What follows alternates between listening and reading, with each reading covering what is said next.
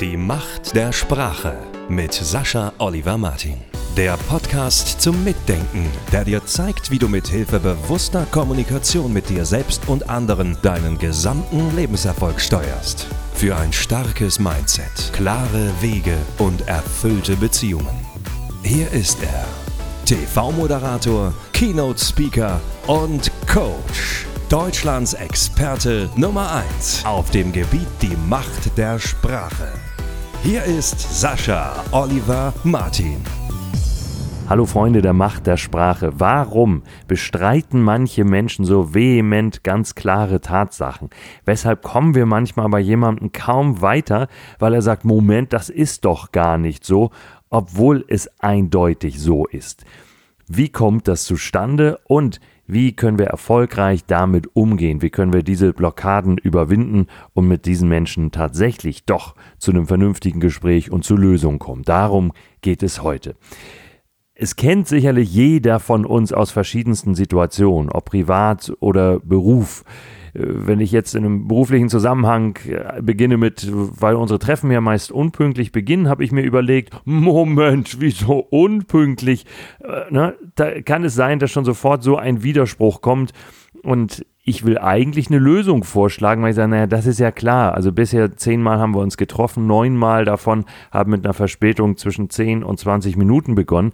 Also ist das für mich jetzt mal eine klare Tatsache, dass unsere Treffen regelmäßig unpünktlich stattfinden. So weit kommen wir aber manchmal gar nicht, weil der andere sofort stoppt und sagt, naja, ne, das, das kann man ja nun nicht sagen. Also, dass regelmäßig unpünktlich ist oder wenn wir in einer Firma das besprechen wollen, in unserem oder einem anderen Unternehmen vielleicht als Berater auch noch sagen, okay, weil wir Schwierigkeiten hier im B2C-Bereich haben. Ne, was heißt denn Schwierigkeiten? Gut, das zu definieren ist in Ordnung, wenn jemand wirklich eine ernsthafte Frage stellt und sagt, was heißt denn genau Schwierigkeiten? Das müsste ich bitte mal etwas exakter wissen. Das ist ja okay. Dann geht er möglicherweise darauf ein oder zumindest ist er offen dafür, darüber zu sprechen. Aber wenn es einfach nur diese blöde Phrase ist, was heißt denn Schwierigkeiten? Das sind doch keine Schwierigkeiten, folgt dann nämlich oder steckt dann schon unterschwellig damit drin, dann ist es natürlich ja die nächste Schwierigkeit, die wir zu lösen haben in dem Unternehmen erst einmal. Das ist so, als würde der Vorstand der Deutschen Bahn sagen, meine Dame, meine Herren, ne, eine Dame haben Sie,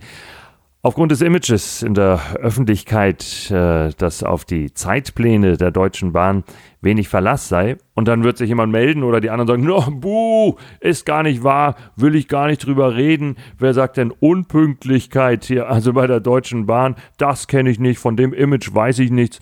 Und nächster Punkt bitte, das Mittagessen. Das wäre dann sehr schwierig. Gott sei Dank ist es dort nicht so, sondern Dort wird allgemein damit gearbeitet bei der Deutschen Bahn. Okay, wir verbessern uns, was können wir tun, auch wenn es nach außen hin aus PR-Gründen natürlich immer wieder irgendwelche Erklärungen gibt, warum was vorläufig zumindest gar nicht anders sein könnte, angeblich. Aber da ist diese Tatsache eine Tatsache und so können alle damit arbeiten. Wenn der Partner aber zu Hause sagt, so, weil die Dusche immer wieder so schmutzig ist, na, na, und der nächste sofort blockiert und dementiert und was heißt, die Dusche schmutzig ist, ist doch normal, dass man ein paar Haare verliert. Naja, darum geht es gar nicht. Aber naja, und dieses Duschgel, das, das, das, das, das bildet so einen komischen Schaum und der bleibt dann immer auf dem Boden, das wird gar nicht richtig weggespült.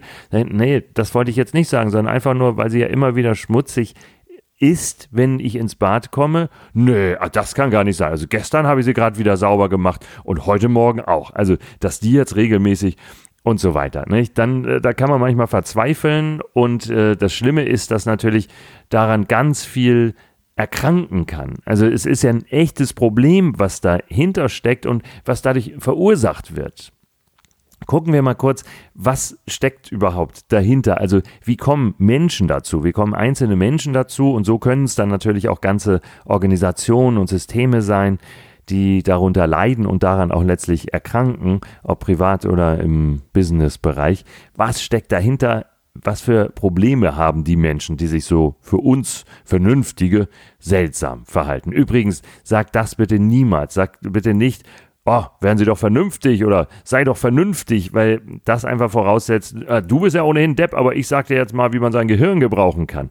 Damit ist natürlich jede weitere Unterhaltung enorm erschwert.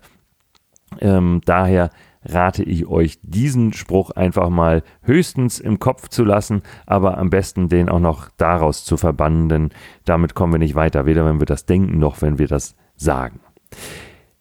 Es steckt grundsätzlich gesagt eine Unsicherheit dahinter, wenn Menschen sich weigern, eine Wahrheit anzuerkennen. Dahinter können wieder verschiedene Motivationen stecken. Also zum Beispiel kann es ganz einfach sein, dass jemand meint, er sei der Lage nicht gewachsen. Er meint, er kann das gar nicht ändern.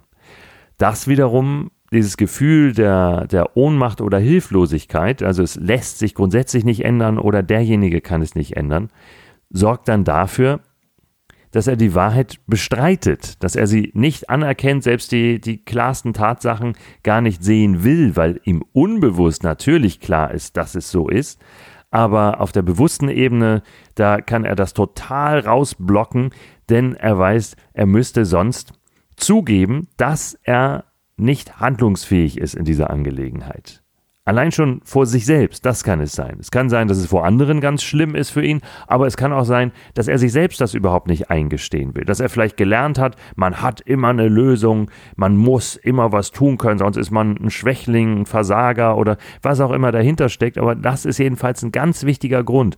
Viele Menschen können es nicht ertragen, dass sie eventuell in einer Situation jetzt nichts ändern können und darum wollen sie gar nicht zugeben, dass diese Situation existiert. Sagen, nö, ist doch gar nicht so. Denn wenn sie sagen würden, ja, ist so, aber ich habe keine Lösung, dann würden sie nicht diesem Selbstbild entsprechen, das sie von sich haben, beziehungsweise dieser Anforderung, die vermutlich immer an sie gestellt wurde oder die sich zumindest eingebildet haben. Das weiß man äh, gar nicht so sicher, ob das nun wirklich dann die Eltern, die Lehrer und so weiter waren. Manchmal sind es ja auch einfach verquere Auffassungen, die bei uns dann für weitere Folgen sorgen. Aber das wäre jedenfalls unerträglich. Ich müsste zugeben, dass ich etwas nicht ändern kann, also sage ich, es ist gar nicht so. Dahinter kann auch stecken, dass jemand glaubt, er ist dem Kontrahenten rhetorisch nicht gewachsen das habe ich auch schon häufiger erlebt. Nicht? Für mich ist das, ist Kommunikation einfach wirklich sowas wie ein Lebenselixier. Ich befasse mich mit nichts lieber im Leben und man kann mich damit anlocken wie ein Hund mit ganz tollen Hundekuchen und sagt, guck mal, hier ist nochmal interessante Literatur, da ist nochmal eine Studie, hier ein Experiment, da könntest du dann teilnehmen. Da laufe ich hechelnd hinterher und äh, will unbedingt mehr davon, weil ich das so spannend finde. Daraus schlussfolgern auch viele, dass sie meinen, ah, da komme ich ja gar nicht gegen an, wenn ich mit dem diskutiere. Daher habe ich das in dem Zusammenhang schon häufiger erlebt und Gott sei Dank gab es dann eben einige Menschen, die das offen zugegeben haben, sodass ich dann damit auch arbeiten konnte, dass meine Gesprächsteilnehmer sagten, ich fürchte, ich bin dir nicht gewachsen, ich komme da nicht gegen an oder ich habe oft, ich kann das nicht so ausdrücken, ich habe da oft keine richtigen Argumente also, wenn dann jemand ziemlich ehrlich mit sich selbst und mit mir ist, dann sagt er, du, ich musste einfach sagen, das stimmt ja gar nicht, weil ich sonst mit dir eine Diskussion geführt und verloren hätte. Also war meine einzige Chance, dich so abzublocken, dass ich sage, nö, stimmt gar nicht, gibt es nichts drüber zu diskutieren, weil es gar nicht so ist. Es gibt keinen Schmutz in der Dusche oder es gibt kein Pünktlichkeitsproblem oder es gibt auch gar kein Geldproblem. Ach wirklich? Obwohl inzwischen die Konten gesperrt sind, alle Abbuchungen zurückgehen? Nein, es gibt kein Problem. Okay. Nächste Möglichkeit, weshalb jemand Tatsachen vehement bestreitet, die Wahrheit nicht anerkennen will, ist auch falsch verstandenes positives Denken.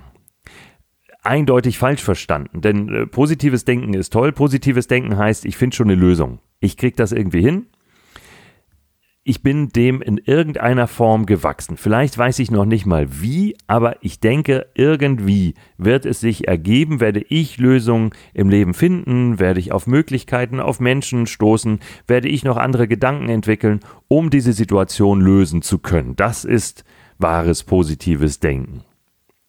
Falsch verstandenes positives Denken beginnt dort, wo eine Tatsache gar nicht anerkannt wird. Denn dann kann sie auch nicht mehr geändert werden. Das, das ist ja klar. Wenn jemand sagt, ist gar nicht so, ich habe gar keine Geldsorgen, im Hinterkopf aber den Satz fortsetzt mit hab ich gelesen in den Büchern, dass ich das so sagen muss, in diesen kleinen hübschen Geschenkbüchern für Doofmann, Entschuldigung, aber ähm, es ist einfach so, dass ich die absolut nicht ernst nehmen kann. Vielleicht kennt ihr ja ganz tolle, die euch schon geholfen haben, dann berichtet mir gern davon, aber ansonsten sind das im Allgemeinen so kleine Werke, die mal nett geschrieben sind, damit sich jemand ein bisschen besser fühlt beim Lesen. Und dafür ist es auch in Ordnung, aber nicht um wirklich danach zu leben. Also nach diesem falschen positiven Denken, das sagt, erkenne es gar nicht an, dass es so ist.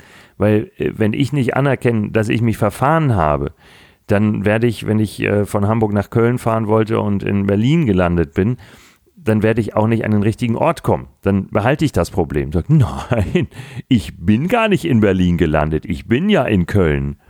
Ja, Okay, gut, dann schöne Grüße hier an den Kölner Alexanderplatz und viel Spaß und viel Erfolg bei deinem Termin, den du da in Köln hast.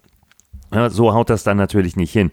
Es kann sein Anti-Fehler-Programm sein, dass er gelernt hat, er darf keine Fehler machen. Vielleicht hat er dafür zu Hause sogar Prügel bekommen, wurde ihm das wirklich eingeprügelt und eingetrichtert durch böse Bemerkungen. Das kann sein äh, durch regelrechten Psychoterror bei manchen Menschen. Vielleicht ist es aber auch subtiler. Vielleicht wurde es ihm einfach so vorgelebt. Die Eltern haben auch nie Fehler zugegeben und haben ihm beigebracht, auf diese Weise, sogar ohne ihm irgendwas direkt zu tun, ohne ihm irgendwas Schlimmes zu sagen. Fehler sind was Schlimmes. Fehler macht man nicht, weil er erlebt hat, dass die Eltern bei Fehlern gegenseitig vielleicht auch nie gesagt haben, oh ja, tut mir leid, Mensch, habe ich einen Fehler gemacht, was etwas ist, was ein wunderbares Gefühl im Allgemeinen auslöst. Also ich liebe das, das zu sagen. Zu sagen, oh, tut mir leid, das habe ich übersehen. Oder ähm, ja, das tut mir leid, das äh, war nicht meine Absicht, habe ich mir falsch eingetragen. Oder äh, was es dann auch jeweils ist. Oder ja, okay, da hatte ich den nicht richtig verstanden. Das klingt schlüssig, ja, okay, machen wir so. Oder können wir drüber reden. Aber wenn jemand so ein starkes Anti-Fehler-Programm hat, dann hat er auch Schwierigkeiten zu sagen, ja, okay, darüber reden wir. Sehe ich ein, dass wir darüber reden müssen. Oder wie William Bush das gesagt hat, dass nicht sein kann, was nicht sein darf. Ne? Und so schloss er messerscharf, dass nicht sein kann, was nicht sein darf. Und das ist das, was dann dahinter steckt. Wie können wir dem nun begegnen? Wie können wir das denn schaffen? Weil wir sonst ja sehenden Auges gegen die Wand oder den Brückenpfeiler fahren in manchen Gelegenheiten, Angelegenheiten. Für manche ist es dann eine äh, Gelegenheit, äh, die Wahrheit tatsächlich zu demonstrieren auf diese Weise. Wum, jetzt hat's gekracht. Aber da gibt's ja auch immer noch Leute, die sagen, nö, selbst das ist nicht äh, der Fall. Also so kaputt ist das Auto jetzt gar nicht.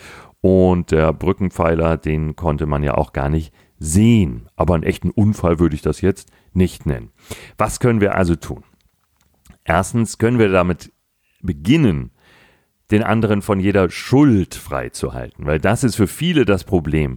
Wenn sie sich schuldig fühlen, wenn sie Schuldgefühle entwickeln, dann haben sie ein echtes Problem damit und dann können wir mit denen inhaltlich kaum arbeiten. Das heißt, das ist deine Schuld oder irgendwas in der Richtung oder was das auch nur impliziert, ohne es direkt zu sagen, unbedingt raushalten. Erstmal klar machen, es ist gar nicht so schlimm, also es könnte noch schlimmer kommen, aber das gilt für fast alles.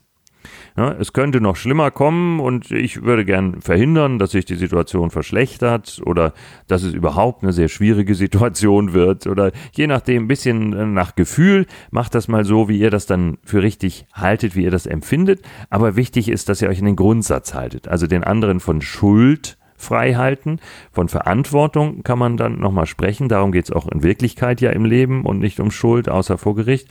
Und es ist gar nicht so schlimm, dass wir Gefühl stärken. Stärkt das Wir-Gefühl. Also wir haben ja bisher manchmal damit zu tun, das und wir könnten in Zukunft, ne, das, das ist was ganz anderes, als da jemand an den Pranger zu stellen und Lösungsmöglichkeiten präsentieren. Also vielleicht sogar, wenn der andere so drauf ist, dass er dazu neigt, Tatsachen zu bestreiten, vielleicht sogar ihn gar nicht erst antworten lassen auf die vermeintlichen Vorwürfe darauf, dass wir erklären, um welche Schwierigkeiten es überhaupt geht, sondern sofort weitermachen mit den Lösungsvorschlägen, weil dann keine mögliche peinliche Stille entsteht, weil der andere sich nicht in der Lage sieht oder sich in die Lage gedrängt fühlt, sich rechtfertigen zu müssen, sondern sofort einen Vorschlag machen. Ich habe damit sehr gute Erfahrungen gemacht, weil oft dabei herauskommt, dass jemand gleich was Positives sagen kann. Das heißt, dass er sagt, ja, das ist vernünftig oder halte ich für nicht so dringend notwendig, aber das können wir gerne so machen. Und schon ist man da drin. Das heißt, nehmt die Dramatik raus, macht das alles weniger schlimm, stärkt das Wir-Gefühl und kommt gleich mit Lösungsvorschlägen, die ihr eventuell sogar direkt im Fluss, direkt im Anschluss an das Ansprechen des Problems oder der Herausforderung präsentiert. Und damit könnt ihr dann sehr großen Erfolg haben. Berichtet mir mal, wenn ihr das bewusst angewandt habt, welche Erfolge ihr damit habt. Ich bin mir sicher, dass sie ziemlich groß sein werden. Die Macht der Sprache mit Sascha Oliver Martin. Jede Woche neue Tipps und Interviews. Am besten gleich abonnieren.